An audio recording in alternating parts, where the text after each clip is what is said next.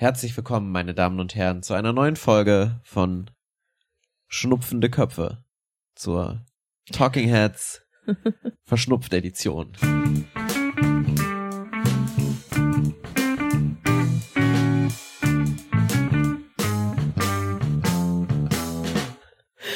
Oh ja, ist wirklich so. Schön, dass ihr eingeschaltet habt. Ähm, kurzer Disclaimer. Mir sie gegenüber sitzt eine wunderbare Person, die gerade noch in Jogginghose und ähm, Sternschnuppen, nee, es sind äh, hier äh, Schneeflöckchen, Socken, Kuschelsocken. Schneeflöckchen, Socken. Mir verschnupft gegenüber sitzt. Es ist Claudia Billendorf. Ja, hallo, danke, dass ich hier beim ähm, Rotz und Wasser Podcast sein darf und diese auch ein wenig mitgenommene, etwas belegte und natürlich auch noch mit etwas Starglitzer Ja. berieselte Person, das ist Paul Ziemer. Herzlich willkommen, schön, dass äh, ihr da seid. Äh, um euch kurz in das Szenario einzuführen, wir sitzen gerade in Würzburg und mit sitzen meine ich, ich liege gerade. Du liegst auch, ich mache mir ein bisschen Sorgen, Ja. es sieht extrem unbequem Es aus, auch- wie du da es liegst. ist auch ein bisschen unbequem. Also Paul liegt auf der Seite wie ähm, quasi, wenn man ein Gemälde von einer Venus malen Draw würde. me like one of your French girls. Genau, und man würde sagen, hm, kannst du dich mal ganz sinnlich auf die Seite legen und so ein bisschen den Kopf abstützen und deine Hüfte nach oben rausstrecken und deine rechte Hand, die liegt so sinnlich auf deinem Oberschenkel. So liegt Paul da, aber das Bett ist zu kurz und deine ähm, ja doch großen Füße hängen auf der anderen Seite runter. Danke sehr. Und es sieht insgesamt einfach wie so eine Mischung aus Marilyn Monroe und sehr unbequem aus. Ja, und zusätzlich versuche ich noch dieses Mikrofon in der Hand zu halten. Wenn sich Claudia Behlendorf ganz entspannt auf dieses Bett gesetzt hat mit einer Lehne und tatsächlich sogar das äh, Mikrofon nicht mal selber halten muss. ja. Wir sind nämlich in einem Hotel. Wir befinden uns gerade in einem Hotel und die Aufnahmesituation in diesem Hotel ist nicht so einfach. Deshalb haben wir uns jetzt entschieden, das einfach auf diesem Bett hier zu tun. Und ähm, wir befinden uns in Würzburg, weil hier gerade das Improvisationstheaterfestival ist. In Würzburg. Ja. Über das wir ja sogar auch schon mal eine Folge gemacht haben. Richtig. Wir befinden uns direkt über dem Biertümpel. Zwei Minuten davon entfernt. Also perfekter Spot, muss man sagen, um in Würzburg zu sein. Ja. Und worum geht's denn heute? Geht's heute um Schnupfen und Kuschelsocken?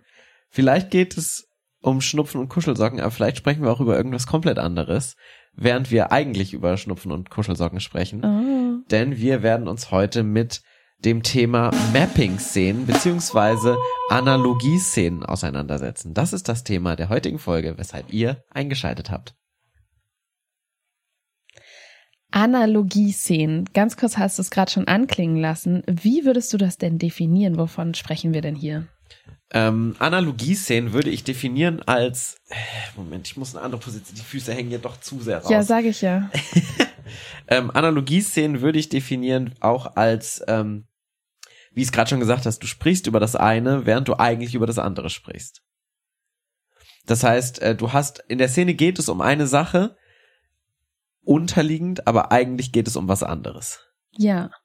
Zum Beispiel, ähm, ähm, wir hätten jetzt zum Beispiel sagen können, wir sprechen über unsere Beziehung.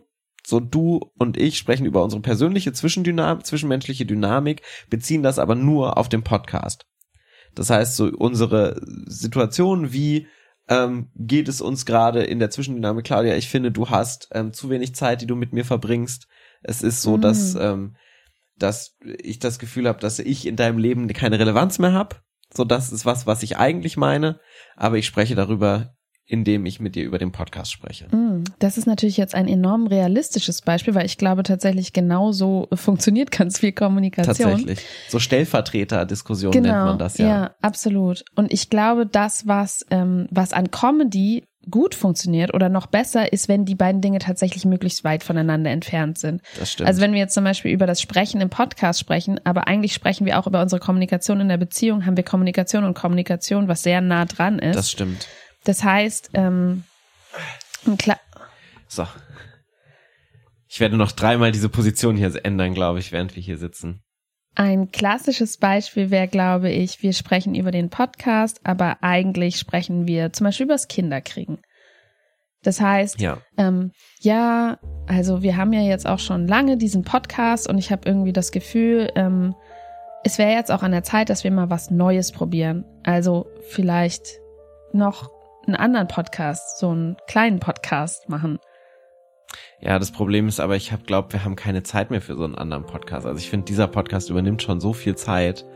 Ich glaube, wenn wir jetzt noch so einen kleineren Nebenpodcast hätten, dann würden wir uns, glaube ich, verheddern und der Podcast würde auch nicht so gern gehört werden. Aber wenn man erstmal den Podcast hat, dann ist das so schön. Und es löst, ich habe mit ganz vielen anderen Leuten auch gesprochen, die auch einen Podcast haben, die einen zweiten Podcast haben.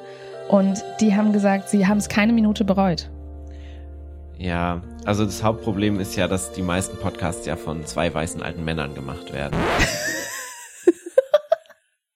so, aber letztendlich kannst du dann damit natürlich auch spielen, so mit dieser Vergleichsweise, ähm, von diesem Vergleich. Deshalb nennt man sie Mapping-Szenen oder Analog-Szenen, weil du diese Analogie-Szenen, weil du zwei Sachen hast, die auf eine Sache runtergebrochen werden, die quasi parallel laufen in deinem Kopf. So in deinem einen, im, in einen Gehirnhälfte läuft das, worüber real gesprochen wird, das Thema, und in dem zweiten läuft das Thema, über das eigentlich gesprochen wird. Ja, der Anlass dafür, dass wir heute über diese übrigens wirklich wundervoll, also zum Thema von warum, warum machen wir das denn überhaupt? Ähm, hier ist gerade so der Zimmerservice ein bisschen am Rumwursteln. Ja, mal schauen, ob wir gleich unterbrochen werden. Ja, ähm, ist, dass diese Szenen unglaublich gut funktionieren. Also es ist eine sehr elegante Art, Szenen zu spielen. Es ist eine unglaublich elegante Art, auch bestimmte Themen, die vielleicht in platt und plakativ als unangemessen empfinden würden auf der Bühne, trotzdem mit in so eine Show reinzubringen. Und es hat einfach unglaublich viel Comedy-Potenzial. Also es lässt sehr viel Raum für Witz durch Doppeldeutigkeit. Ja. Ähm. Und gestern hatten wir ja, wir haben, hast du schon gesagt, wir sind in Würzburg auf dem Festival. Gestern war die Eröffnungsgala.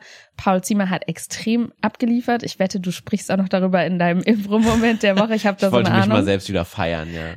Aber äh, es gab eine Szene zwischen Ari aus ähm, Indonesien slash Norwegen, glaube ich. Ari Vitiola, richtig? Ja, und dir. Und das war eine ganz klassische Analogieszene, wo es um ein Aufklärungsgespräch ging, das der Vater mit seinem zehnjährigen Sohn geführt hat.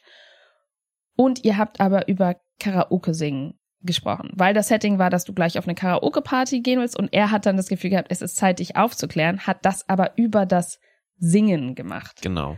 So von wegen, ähm, du sag mal, ich habe dich jetzt ab und zu schon mal singen gehört.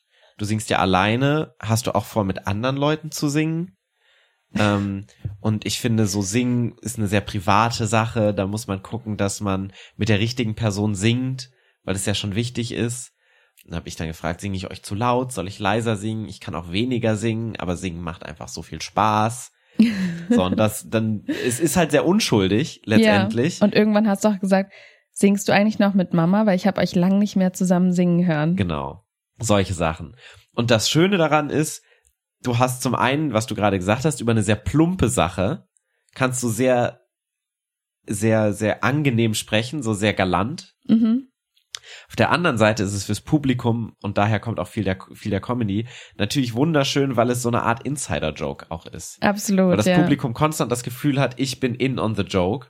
Und man fühlt sich tatsächlich auch intelligent weil es so ein bisschen dieses, ah, aber ich verstehe, was sie eigentlich sagen. Ich habe gerade die Transferleistung verbracht, Exakt. für die es im Abitur die Extrapunkte gibt. Ich bin jetzt im 13 bis 15 Punkte Bereich ähm, auf der Zuschauerskala, auf der Zuschauerintelligenzskala, weil ich gerade konstant eine Transferleistung vollbringe. Und deshalb lachst du sehr gerne darüber, weil du mit deinem Lachen auch zeigst, ich hab's verstanden. Ja. Und deshalb ist das immer eine Szene, wo viel gelacht wird, manchmal gar nicht nur, weil es unbedingt zwangsläufig lustig ist, sondern weil es dieses Ich hab's verstanden Lachen ist. Ja. Weshalb zum Beispiel Ironie ja auch so gut funktioniert, weshalb Leute sehr gerne Ironie meinen, äh, benutzen im Alltag. Weil sie sich klüger fühlen. Weil damit. man sich klüger fühlt, weil ich sag das eine, mein aber das andere. Ja. Absolut. Ich habe das erste Mal eine Analogieszene gesehen, da konnte ich das noch gar nicht so richtig kategorisieren und habe einfach nur gemerkt, wow, diese Szene hat irgendwie unglaublich gut funktioniert. Mhm. Das war mit Andres Waldmannes aus Mainz, der spielt inzwischen nicht mehr so viel Impro, aber ähm, hat das Mainzer Impro Festival auch mal geleitet und Stefanie Petereit, die wir ja schon Star of the Podcast, Stefanie Petereit. ja. ähm, wir kriegen übrigens kein Geld von ihr dafür, ja. wenn man es einfach nur so die haben eine Szene zusammengespielt beim Scheidungsanwalt. Das heißt, das Setting war eigentlich klar, die Primärebene, um die es ging, oder das primäre Thema. Sie haben über ihre gescheiterte Ehe gesprochen. Und es ging dann um einen Tisch, der Teil des Mobiliars war, also ne, wer kriegt was, mhm. so das mhm. klassische Nachscheidung. Und dann haben sie angefangen, über diesen Tisch zu sprechen, meinten aber, und das war auch aus Publikumssicht klar, eigentlich ihre Ehe. Das heißt, Steffi hat dann gesagt, ja, ich muss auch sagen, ich war überrascht davon, dass er dann doch so schnell diesen Riss hatte. Ich habe das nicht kommen sehen. Für mich sah der immer super schön aus hier im Wohnzimmer. Und dann hat Anderes halt gesagt, na ja, also ehrlich gesagt war mir schon ganz klar, dass hier die Beine total marode waren und du hast dich ja auch noch draufgesetzt, dann mit Absicht. Ja. Man merkt, dass sehr gerne so persönliche Themen dafür hergehalten Absolut, ja. werden, weil da ist natürlich sofort ein Gewicht dabei. Ja.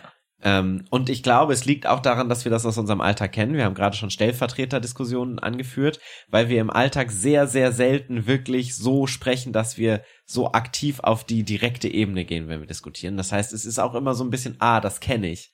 So dieses Gefühl kenne ich von, ich spreche eigentlich darüber, aber eigentlich liegt da was Tieferes. Ja. Und das heißt, gerade so zwischenmenschliche Beziehungen, Ehe, vor allen Dingen Sex, sind einfach Themen, die sehr gut funktionieren bei Analogieszenen. Absolut. Und also das, was du gerade meinst, ist ja einfach auch viel Subtext. Also jeder passiv-aggressive Kommentar hat Ja. natürlich irgendwie einen Subtext. Ist tatsächlich so, dass Analogieszenen nochmal ein Spezialfall sind von Ja. Subtext, weil Subtext ist ja ein unglaublich breites Anwendungsgebiet und es gibt ganz viele zweite Ebenen, die wir auch benutzen können in Du Impro-Szenen. gibst Auf- da ja auch gerne Workshops zu, zu dem gibt Thema. da sehr gerne Workshops zu. Ähm, aber Mapping-Scenes oder Analogie-Scenes sind wirklich nochmal so ein ganz konkreter Spe Spezialfall, weil wir einen ganz konkreten inhaltlichen Bereich haben, der möglichst weit weg oder auf jeden Fall ganz scharf getrennt ist von der Ebene, die wir eigentlich meinen. Und beides ist im Kopf des Publikums klar genug. Also es muss Ja. beides klar sein. Es muss klar sein, dass wir über diesen Tisch sprechen, dass das Thema ist Mobiliar. Und es muss auch klar sein, die Ehe ist das, was gemeint ist. Und auch da haben wir eine konkrete Vorstellung. Und du darfst es nicht vermischen. In dem Moment, wo du zum Ja. Beispiel sagst, ja, du zwischen uns beiden funktioniert's ja auch nicht mehr so gut, Ist es weg. ist es weg, weil du letztendlich, und in der Form ist es ja auch ein Game of the Scene, das Game outcallst oder benennst, was lustig ist an der Szene. Und Das- dann ist es nicht mehr so lustig. Ja, das und ähm, das hatten wir auch beim, bei der Folge Punchlines, da kann man auch gerne mal reinhören. Eine klassische Punchline oder Möglichkeit, eine Szene zu beenden, ist, wenn es eine Subtextszene ist, den Subtext zu Text werden zu Ja. lassen. Das heißt, ab dem Moment, wo wir diese zweite Ebene hochholen in die Primärebene, ist haben wir ein Beat-Gefühl und ist die Szene zu Ende, weil was kann jetzt noch kommen? Weil das Muster durchbrochen ist letztendlich Genau. in dem Moment. Und äh, wir also haben wenn jetzt zum Beispiel in dieser Szene anderes gesagt hätte, du, ich glaube, mit unserer Ehe ist es genau wie mit dem Tisch. Beat. So. Das wäre das, das Black für die Szene gewesen, auf Ja. jeden Fall. Ähm, wir haben gestern im Workshop kurz mit Ari drüber gesprochen, haben gerade festgestellt, dass wir eine andere Meinung haben als Ari, wenn wir ihn richtig verstanden haben. Weil wir zum Kontext tatsächlich auch gleichzeitig gerade noch einen Workshop bei Ari haben zum Thema Game of the Scene, ähm, wo das letztendlich auch ein Teil ist von dem Mapping Scenes. ja, der super schön ist, der Workshop, also können wir nur empfehlen. Wirklich. Ähm, es ist nämlich die Frage, wie ist denn die Konstellation von diesen beiden Themen? Wir hatten jetzt mehrfach Beispiele, wo das, über was wir eigentlich sprechen, etwas ziemlich Großes, Schweres vielleicht oder jedenfalls Bedeutsames ist. Ja. Das heißt, ich kläre meinen Sohn auf über Sexualität. Großes Thema. Meine Ehe ist am Ende und ich spreche über die Scheidungsgründe. Großes Thema. Vielleicht ist es auch sowas wie Tod, was man ja tatsächlich auch macht, ne, bei Kindern. So, ich spreche darüber, dass ähm, Oma gestorben ist. Das ist jetzt gerade viel zu nah an meinem Anschluss. Ja, Uroma ist gestorben. Ja. Und ich spreche das aber anhand von einem Frühstücksbrötchen oder Ja. so. Oder so, der Hund ist gestorben und man ist so dieses Jahr und ähm, er ist jetzt verreist zum Beispiel. Oder ganz klassisches Ding, Bienen, Bienen und Blümchen. Ja. Ist exakt das. Ist eine Analogie auf Sex. So, und das ist ja dieses Aufklärungsgespräch. Deshalb ist Analogie so sehr auch bei uns verankert in diesem, in, in unserem Kopf, weil wir konstant, Menschen reden ungern über Sachen direkt, sondern sie nehmen gerne Vergleiche, die sie dann aufführen können, um etwas veranschaulichen zu können. Metaphern sind ja auch nichts anderes. Ja, das stimmt total. Und das heißt, das ist so das Klassische, was wir viel machen, was auf jeden Fall funktioniert. Und Ari ähm, hat gestern auch gesagt, so rum funktioniert's, andersrum ist schwierig. Also etwas, ähm, es funktioniert, wenn du, ähm, wir, wir hatten eine Szene, wo es quasi ein, du wirst unehrenhaft entlassen aus dem Polizeidienst, Ja. gemappt, als Analogie übertragen auf eine Kindergartenszene, wo das Kind aus der ähm, Eulengruppe, sagen wir mal, Ja. rausgeschmissen wird. Das heißt, wir haben etwas Großes, Schweres, was auf etwas Banales gemappt wird und das hat viel Comedy-Potenzial. Die Frage ist, funktioniert es auch andersrum, dass wir etwas sehr Banales, ein sehr banales Thema haben, was auf etwas Großes, Bedeutsames gemappt wird? Und da meinte Ari dann gestern so, nee, so rum funktioniert es nicht so gut. Ich würde aber sagen, doch, das funktioniert auf jeden Fall. Und es ist tatsächlich eigentlich super klassische Sketch-Comedy. Voll. Wir erwähnen ja sehr häufig Key und Peel hier in diesem Vor Podcast. allen Dingen du, ja. Ich, weil ich einfach großer Key und Peel Fan bin. Und die machen das unfassbar häufig. Also es gibt, also es gibt einen wunderschönen Sketch zum Beispiel über zwei Arbeitskollegen, die, ähm, der eine spielt dem anderen den Streich. Ähm, wo er sagt, du hast was auf dem T-Shirt, dieses klassische Kinderstreich, ne? Dann guckst du runter und dann flickst du so die Nase hoch. Und damit fängt das Ganze an und es steigert sich so unfassbar groß hoch, dass es wirklich wie in so einem Horrorfilm letztendlich ist. Und ähm, der andere versucht dann nicht mehr auf das Ding, auf diesen Streich reinzufallen und ist ein fantastischer Sketch. Und es wird auch mit Musik und Kameraführung und so so klar dramatisiert, dass es wirklich wie so ein großes Kriegsdrama-Epos letztendlich aufgebaut wird. Ja. Und ich glaube, dass es total ähm, sogar unglaublich gut funktioniert, je banaler die Sache ist, Ja. die eigentlich dem zugrunde liegt. Und desto mehr aufgeladen es ist mit einem Vokabular, und das ist die Voraussetzung, was wir kennen. Das heißt also, du hast ja jetzt gerade das Kriegsdrama angesprochen. Mhm. Das ist etwas, was wir verstehen. Ähm, wenn du jetzt zum Beispiel sagst, okay, ich, ähm, ich muss ein Büchereibuch zurückbringen, und ich glaube, jeder kennt so die Situation, okay, es ist so ein paar Tage drüber, vielleicht ist es auch ähm, im Fall der Claudia Behlendorf, ist es vielleicht auch mal länger drüber, vielleicht ist es auch mal richtig lang drüber. Bin ja als Kind nicht mehr in die Bibliothek gegangen, weil ich so ein Buch hatte, was ich nicht zurückgebracht habe. Und ich habe einfach Jahre meiner Kindheit in Angst und Schrecken gelebt, Mhm. dass ich gefunden werde und entlarvt werde und dann auch mein komplettes Leben schon so früh zu Ende ist, weil alle meine zukünftigen Chancen ich mir verbaut habe, indem ich dieses eine Buch nicht zurückgebracht habe. Wichtelbuch nicht zurückgebracht habe. Mir geht's ähnlich mit Kopenhagen gerade so. Mit der Stadt einfach. Mit, ja, mit, mit, ich habe auch so ein bisschen Angst. Ich habe nämlich damals in der Bank ein Konto gemacht, so Mhm. und bin dann ja weggezogen aus Kopenhagen vor fünf Jahren. Und ich bekomme regelmäßig so Briefe von denen, die sind aber auf Dänisch, also nicht Briefe, sondern E-Mails. Und das ist jeweils eine Mahngebühr. Teurer weiß, und und ich habe so sehr Angst, dass da ganz viele Mahngebühren. Ich guck die auch nicht an.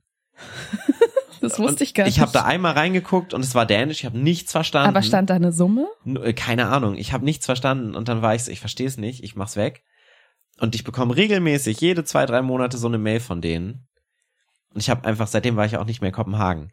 Ich habe sehr große Angst, dass wenn ich jetzt das nächste Mal nach Kopenhagen komme, dass so ein Fahndungsplakat oder so hängt und die mich dann direkt wegcashen, wenn die merken, Paul Ziemer, Steuersünder, hier bitte Nachzahlung und vor allen Dingen Kopenhagen, das ist ja scheiße teuer alles da. Ja, das sind inzwischen geht es in die, in Millionen glaube ich, ja. Ja. Aber ich habe wirklich ohne Scheiß richtig Angst, gerade nach Kopenhagen nochmal zu gehen, weil die Deut äh, weil die DK, die dänische Bank, Kronenbank. Kronenbank ähm, mich so auf ihre Wanted-Liste Nummer eins gesetzt hat oder so.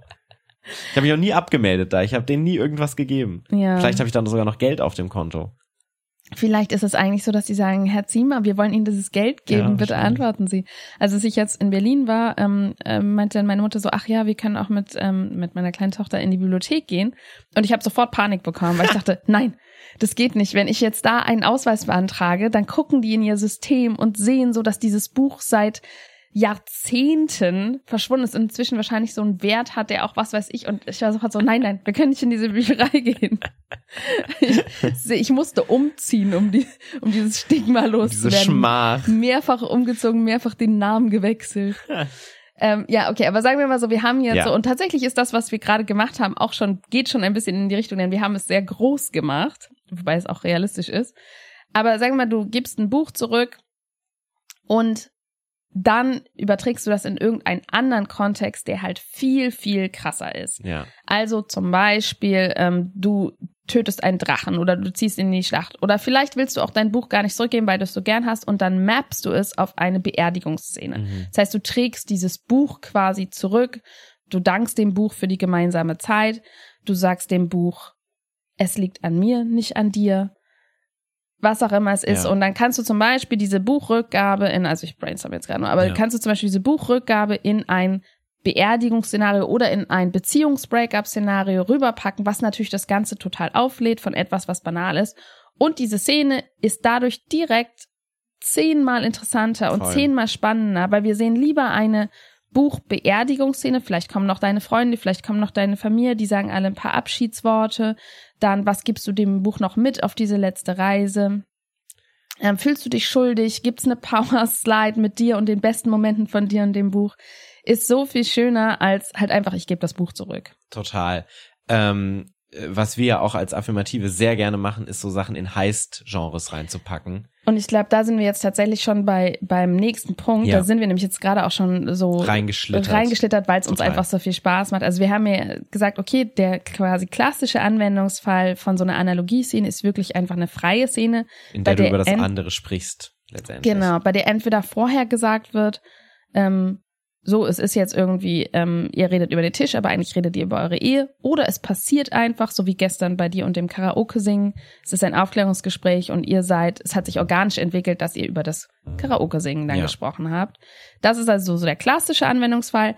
Aber es gibt auf jeden Fall noch ganz viele andere Möglichkeiten, mit, diesen, mit diesem Analogie-Mechanismus zu spielen und dadurch unglaublich schöne und reichhaltige Szenen zu kreieren. Und ein Und- Beispiel ist eben Genre. Absolut. Und tatsächlich haben. sind wir gerade ja schon in unseren Beispielen Ja. da so mega reingegangen, weil Genre nämlich ein Set ist von Vorstellungen, konkreten, die das Publikum hat. Das heißt, es ist etwas, was sehr leicht abrufbar ist Ja.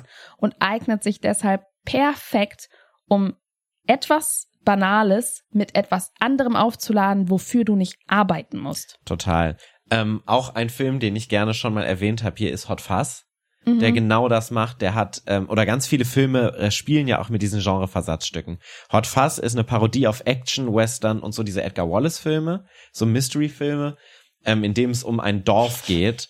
Und dieses Dorf hat den Preis, oder es geht so um den Preis des besten Jahr, Dorf des Jahres oder so. Mhm. Und so dieses Setting ist so, so alltäglich mundan, mundan wie es nur geht. Und du hast so diese alten Leute, die so in der Bäckerei arbeiten, die so eine, die so einen kleinen Kiosk haben, die eine Gärtnerei haben und die im großen Shootout dann plötzlich alle Waffen haben und es geht so um dieses beste Dorf des Jahres, aber es wird so als großes Michael Bay Actionfeuerwerk so abgefeuert.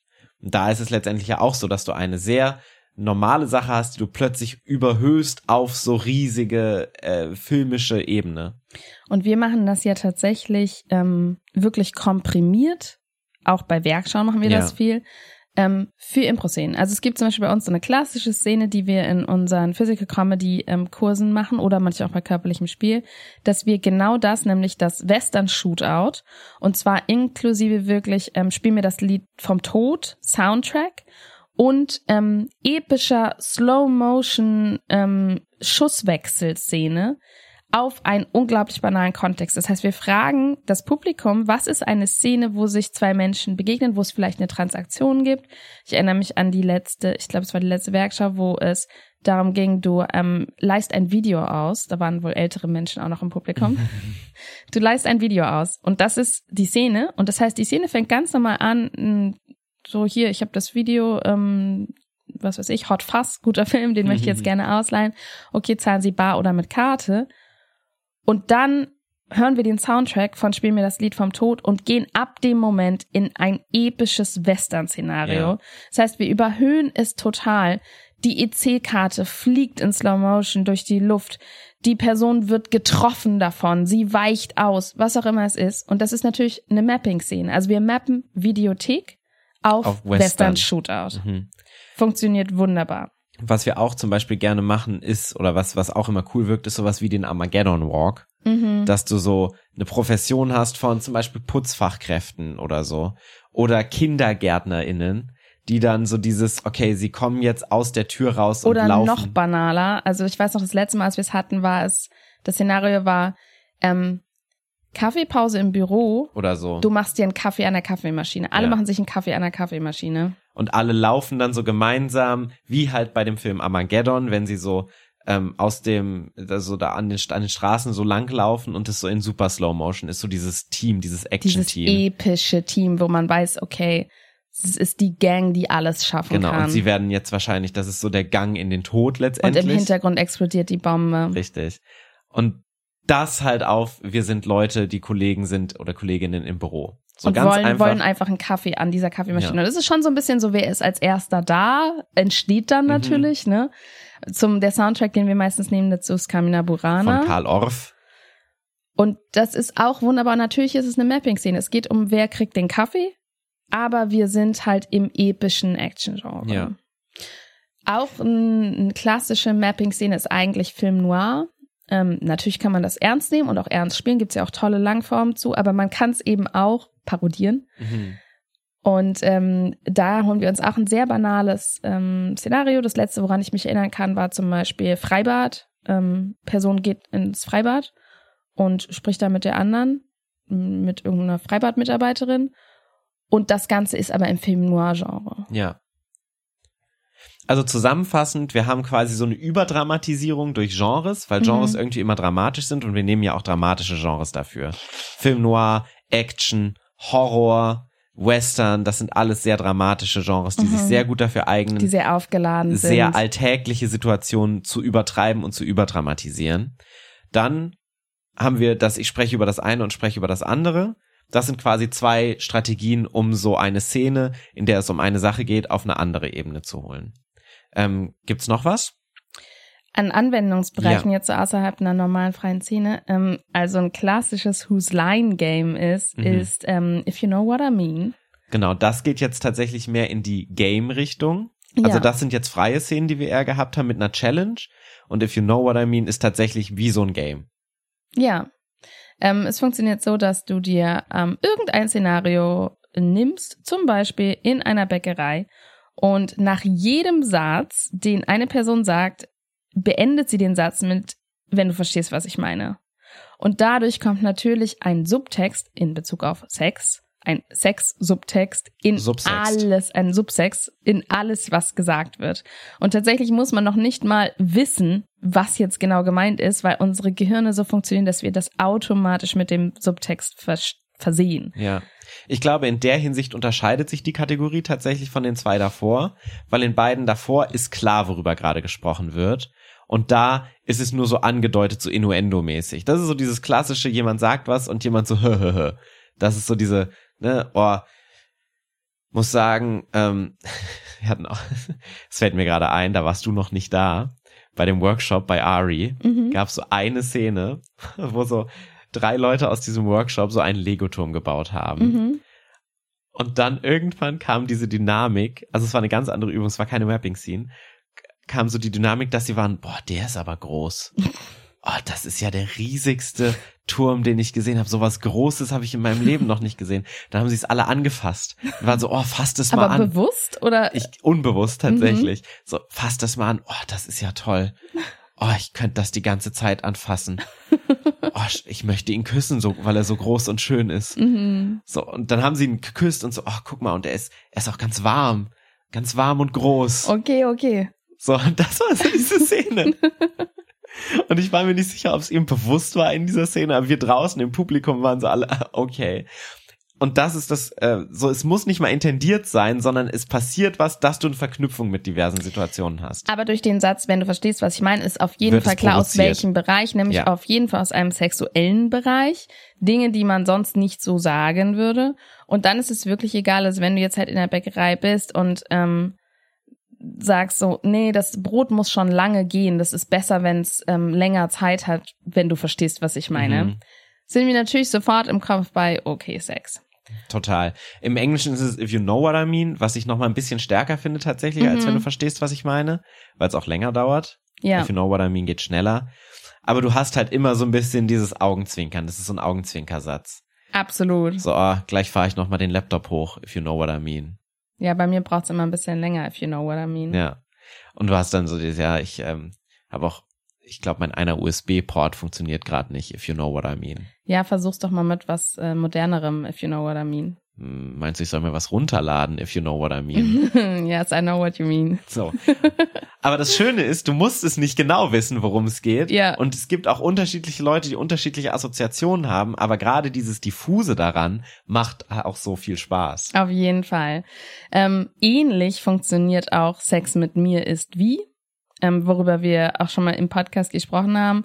Also du bekommst einen Gegenstand oder vielleicht auch eine Sache und es ist wirklich ein Punchline-Game. Das heißt, es gibt keine Szenen, sondern es gibt wirklich einfach nur ähm, ein bisschen wie kurz kurz Stand-up Ja. Abfolge, Bits. Bits, genau. Du gehst nach vorne, sagst deine ein, deinen einen Satz und dann kommt auch schon die nächste Person, dann kommt die nächste Person. Das heißt, es gibt zu der einen Prämisse verschiedene Punchlines, bis sie gewechselt wird.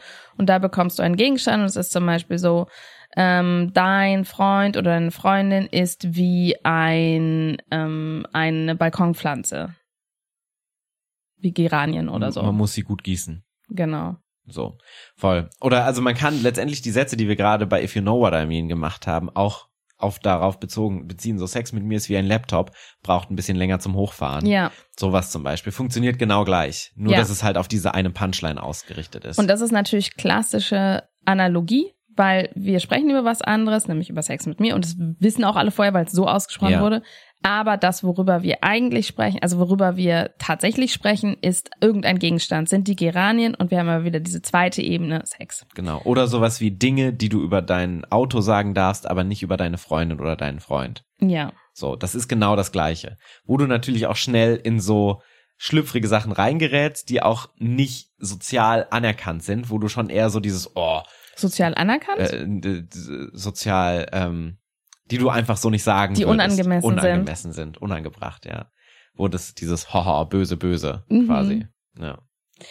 Ja, also es gibt auf jeden Fall diverse ähm, Formen noch, wo man eben diesen Mechanismus, wir meinen etwas anderes und sprechen über, also wir meinen die eine Sache und sprechen über die andere Sache, einfach in irgendeine Art von Challenge, von einem Kurzform-Game gießen kann. Da gibt es unendliche Möglichkeiten. Genau. Und es funktioniert wunderbar und es ist einfach auch wieder mal eine andere Farbe in einer Show, die Ja. man sehr gerne damit reinnehmen kann. Und es ist ja auch ähnlich, ne? Also Sachen, die wir jetzt bei dem Game hatten, funktionieren genauso wie in den Analogieszenen am Anfang. Also Ja. wenn wir bei Singen sind, so ähm, Sex ist wie Singen, du solltest es nicht zu laut tun, zum Beispiel. Und das sind Sachen, Elemente, die du in der Kurzform reinpassen kannst, die du aber auch als Sätze in so eine Analogieszene reinpacken kannst. Ja, Bei einer Analogieszene kannst du dann halt auch noch schön spielen und gucken, was kann ich alles sagen, was das Publikum noch so versteht. ja, und Spezifika sind da auf jeden Fall dein Freund. Ganz wichtig, ja. Wie kann man das denn üben, wenn man das üben will? Gute Frage. ähm, also eine Übung. Sehr viele Zweideutigkeiten im Alltag einfließen generell lassen. ist tatsächlich schon eine gute Übung. Ähm, generell ist es ja auch eine Übung, die du gerne in deinem Workshop zum Beispiel gibst. Äh, die klassische Forrest Gump Übung nennen wir sie. Oh, ich finde es schön, dass es schon eine klassische Übung ist. Ich, wir machen die schon sehr viel. finde Ja. Ich. Ähm, das ist, das Leben ist wie eine Pralinschachtel. Man weiß Mhm. nie, was man bekommt. Ist letztendlich genau die gleiche Dynamik wie in Sex mit mir ist wie, Mhm. nur ein bisschen unschuldiger in dem Fall. Das heißt, du hast ein Ding, das wie ein anderes Ding ist und dann musst du irgendeinen Satz sagen, der auf beide zutrifft. Ja. Wie Leben, Pralinschachtel, man weiß nie, was man bekommt. Stimmt für Pralinschachtel, stimmt auch für das Leben. Ja, ich mache das gern in ähm, Vierergruppen zum Ja. Beispiel, Vierer- oder Fünfergruppen. Das heißt, die ähm, ich gebe ihnen vorher etwas vor. Es kann sein, wie das Leben ist. Dann gebe ich ihnen aber manchmal auch Sachen wie ähm, oder uns das Alter ist Die wie Liebe, die Jugend ist wie Freundschaft ist wie also einfach so ich sag mal die großen Themen die Mhm. großen Themenfelder des menschlichen Zykluses ja die die eignen sich sehr gut weil man über sowas auch gerne weise Sprüche Ja. hört und dann gibt die das hat so ein erste bisschen Wandtattoo-Vibe Ja, genau. Mhm. bisschen Wandtattoo auf jeden Fall und dann ähm, sagt die erste Person von den fünf einen Gegenstand oder eine Sache oder irgendwas anderes. Es kann auch zum Beispiel sowas sein wie Autofahren. Also es Ja. muss jetzt nicht ein Gegenstand sein, sondern es kann irgendwas sein. Zum Beispiel wäre es so, das Leben ist wie und die erste Person sagt Stuhl. Und dann versuchen die Reihe, um es zu verenden. Zum Beispiel könnte dann die erste Person sagen, das Leben ist wie ein Stuhl. Ähm, es hält lang durch, manchmal ruckelt es und irgendwann kracht es zusammen. Das Leben wie es ist wie ein Stuhl. Meistens brauchst du es, wenn du Leute einlädst. so, also du kannst teilweise auch einfach Sachen erstmal sagen und das finde ich schön an dieser Übung, dass man teilweise auch erstmal irgendwas sagen kann und dann gucken kann, wie passt das denn zusammen? Das Leben ist wie ein Stuhl, sieht bei Ikea immer besser aus als bei dir selbst. ja, auch sehr schön. Und so kannst du halt eine ganze Runde durchmachen. Also das heißt dann, das ist die erste Person und die anderen drei oder vier Leute sagen dann jeweils eine, einen gemappten Satz, eine Mhm. Analogie.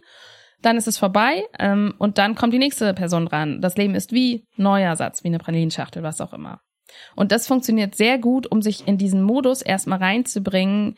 Ähm, wie kann ich diese, ähm, diese, diese Verbindungen ziehen? Wo kann Ja. ich irgendwas finden? Und auch für das Selbstvertrauen was du gerade auch schon gesagt hast, ich muss noch nicht mal immer es komplett durchdacht haben. Häufig funktioniert es so, dass ich irgendwas sage und das Publikum oder die Zuhörenden macht die ganze Arbeit.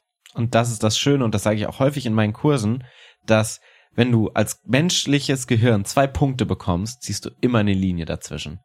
Zwischen zwei Punkten, die willst du immer verbinden. Und das ist für so Analogieszenen immer ein großes Geschenk. Ich habe da mal versucht, ähm, den Beweis anzutreten. Und es ist jedenfalls dort gelungen. Ich weiß nicht, ob es allgemeingültig ist, aber wir haben dann einfach versucht, es war im Impro-Hotel, ähm, dass wir das Thema, über das eigentlich gesprochen wurde, nur uns im Publikum mhm. gegeben haben und die beiden Leute, die die Szene gespielt haben, kannten tatsächlich den Subtext nicht. Das heißt, ähm, wir haben vorher festgelegt, die beiden, das waren zwei Frauen, ähm, die sprechen über ihre Affäre. Die haben beide eine Affäre mhm. und die sprechen über ihre außereheliche Affäre. Und den haben wir gegeben, ihr seid zwei Mechatronikerinnen, ihr repariert gerade, was weiß ich was, irgendein Auto, eine Ente oder so, seid bei der Arbeit, ihr seid Kolleginnen. Mehr wussten die nicht. Sie wussten aber, dass sie eigentlich über was anderes sprechen? Ja, ja. das wussten sie, aber mhm. sie wussten nicht, was es ist. Und davon haben wir zwei oder drei Szenen gemacht, mhm. jeweils mit verschiedenen ähm, Primärebenen und Subtext. Und es hat jedes Mal mhm. so gut funktioniert, woran du halt merkst, du musst noch nicht mal wirklich hart arbeiten. Du musst einfach nur spezifisch sein und große Angebote machen.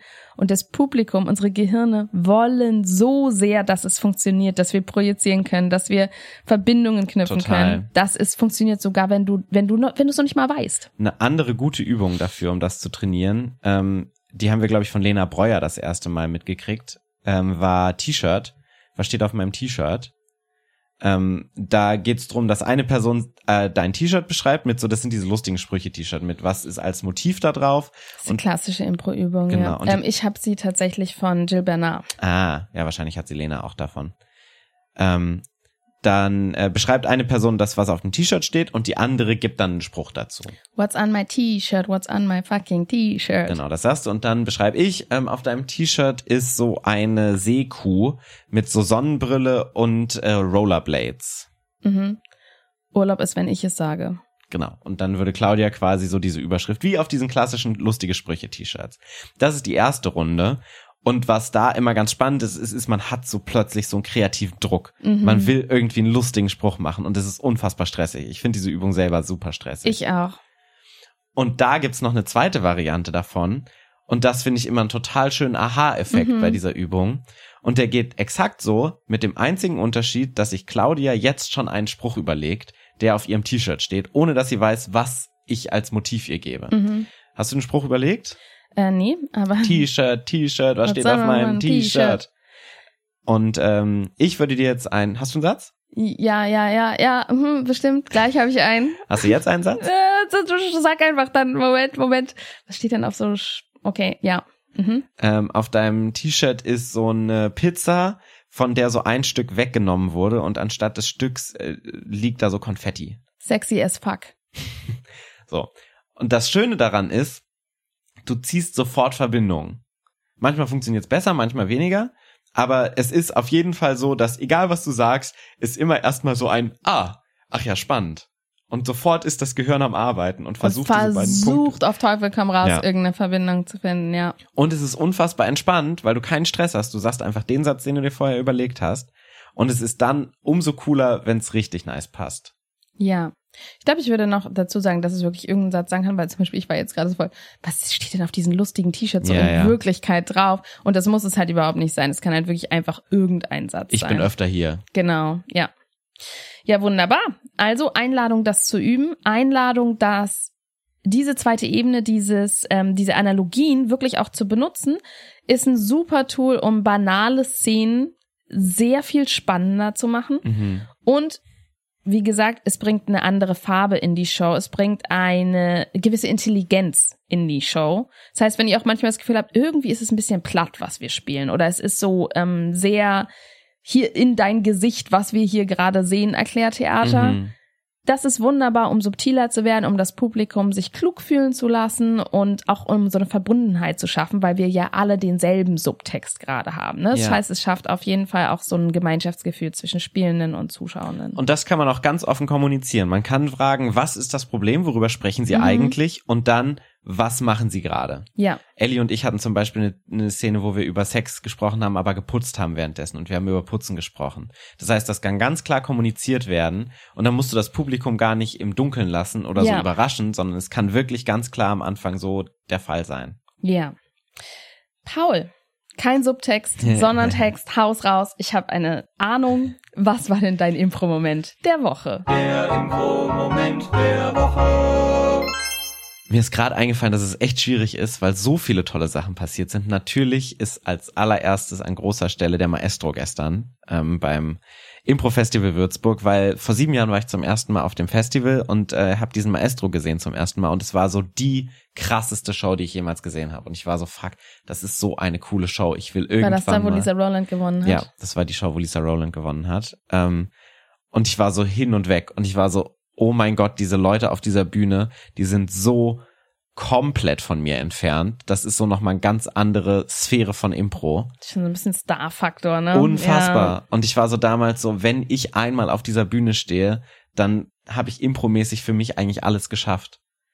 Und jetzt habe ich gestern einfach auf dieser Bühne gestanden und habe bei diesem Maestro mitgespielt. Ja, mega cool. Und hast du nicht nur mitgespielt? Ja, ich habe auch den zweiten Platz gemacht. Ja. Ich bin auch mit Ari Viteola ins Finale gekommen, was mich persönlich sehr freut, weil ich Ari auch schon kenne seit fünf Jahren oder so und mit ihm ihn aber auch seit fünf Jahren nicht mehr gesehen habe, seitdem ich ungefähr in Kopenhagen geflohen bin vor der Bank, Mhm. habe ich ihn auch nicht mehr gesehen, musste ich alle Kontakte Vielleicht ist er auch abbrechen. ein Geheimagent, um rauszufinden, was du mit deinem Konto gemacht oh hast. je. Das böse Ähm, Erwachen kommt morgen. Und es war unfassbar cool, diese Szene noch mit Ari am Ende zu spielen. Ich hatte einfach sehr viel Spaß und ähm, Ari hat verdient gewonnen. Aber ich bin einfach zweiter Platz bei diesem unfassbaren Maestro. Ich bin selber so unfassbar geflasht. Du hast auch, glaube ich, gerade siebenmal unfassbar gesagt. Also es muss wirklich unfassbar sein für Ja. dich. Auf der anderen Seite hatte ich letzte Woche noch eine Show mit dem Fuchs gespielt, die auch sehr toll war. Das wollte ich noch nicht unerwähnt lassen. Ähm, Claudia, was war denn dein Impro-Moment der Woche? Mein Impro-Moment, also es war natürlich sehr, sehr schön, dich spielen zu sehen. Ja, Corbinian hat ja auch mitgespielt bei Richtig. diesem Maestro und ich muss sagen, ähm, es ist ja jetzt auch gerade so eine Eigenlob-Arie zum Schluss, aber Sehr ich war schon, ich war schon sehr, ähm, sehr stolz irgendwie, dass ihr beide halt, dass, dass, dass ihr aus unserem Ensemble seid, weil ich, also alle haben auf dieser Bühne so gut gespielt. Und es war auch ein krasser Cast. Es war ein sagen. krasser Cast, wo es halt echt einfach nur wehtut, weil es waren 13 Spielende und wir haben so wenig gesehen von denen und dann waren die weg und man hätte mit jedem eigentlich gerne irgendwie eine Duo-Show gesehen. Ja. So gut haben die alle gespielt. Aber ähm, Corbinian hat halt auch so fantastisch gespielt und es war einfach schön für, für mich und, und ja, also Affirmative waren ja schon einige da im Publikum zu sein und so zu denken, das sind unsere Boys, das ist unsere Gang. Ähm, ja, also wir, wir haben schon sehr gefangirlt. Ähm, ach, ich glaube, das war mein Impro-Moment der Woche. Mhm. Vielen Dank, Würzburg, für Ja, diese vielen Einladung Dank, und dieses wunderschöne Festival. Festival, was ihr wieder und wieder veranstaltet. Ich wollte ja auch nur sagen, Paul, also ich war ja auch bei der Eröffnungsgala letztes Jahr beim Festival. Ähm, ich habe es ja gewonnen. Wow, wie unsympathisch. Es war aber auch kein Maestro, Claudia Behrendorf. Es war jetzt auch nicht so ganz ernst gemeint. Ich dachte nur, dein Ego könnte gerade mal so, Ja, so einen das kleinen, äh, Ich glaub, das ist, Das ich du- verdient. ich dachte so, ich sehe die Füße von dir, die ja schon auch sehr Ja, großen ja. Füße, die nicht mehr vom Bett runterhängen, aber die hingen da gerade aus den Wolken Mhm. und aus den Sternen da und ich dachte, ich zupf mal kurz dran. Ja, das habe ich verdient. Oh, nee, es war schon super schön. Die Show war insgesamt wirklich super schön. Ähm, und halb Mainz ist auch hier in Würzburg. Mhm. Ja. Wir annektieren. Das war auch mein Impro-Moment der Woche. Vielen Dank dir da draußen für, ähm, für Ertragen des Eigenlobs und, und ansonsten, dass du zugehört hast. Und falls du bei einer Bücherei oder bei einer dänischen Bank arbeitest, vielleicht kannst Lass du ja mich mal- in Ruhe, bitte. Okay, la, ja, lass mich einfach in Ruhe. Bei mir ist eher so, vielleicht kannst du ein paar Hebel in Bewegung setzen, damit ich wieder in Büchereien gehen kann. Ansonsten sehen wir uns nächste Woche wieder. Ihr kennt die Kanäle. Gebt uns gerne fünf Sterne auf iTunes, Spotify, Google, MySpace, ICQ und dem VLC-Player.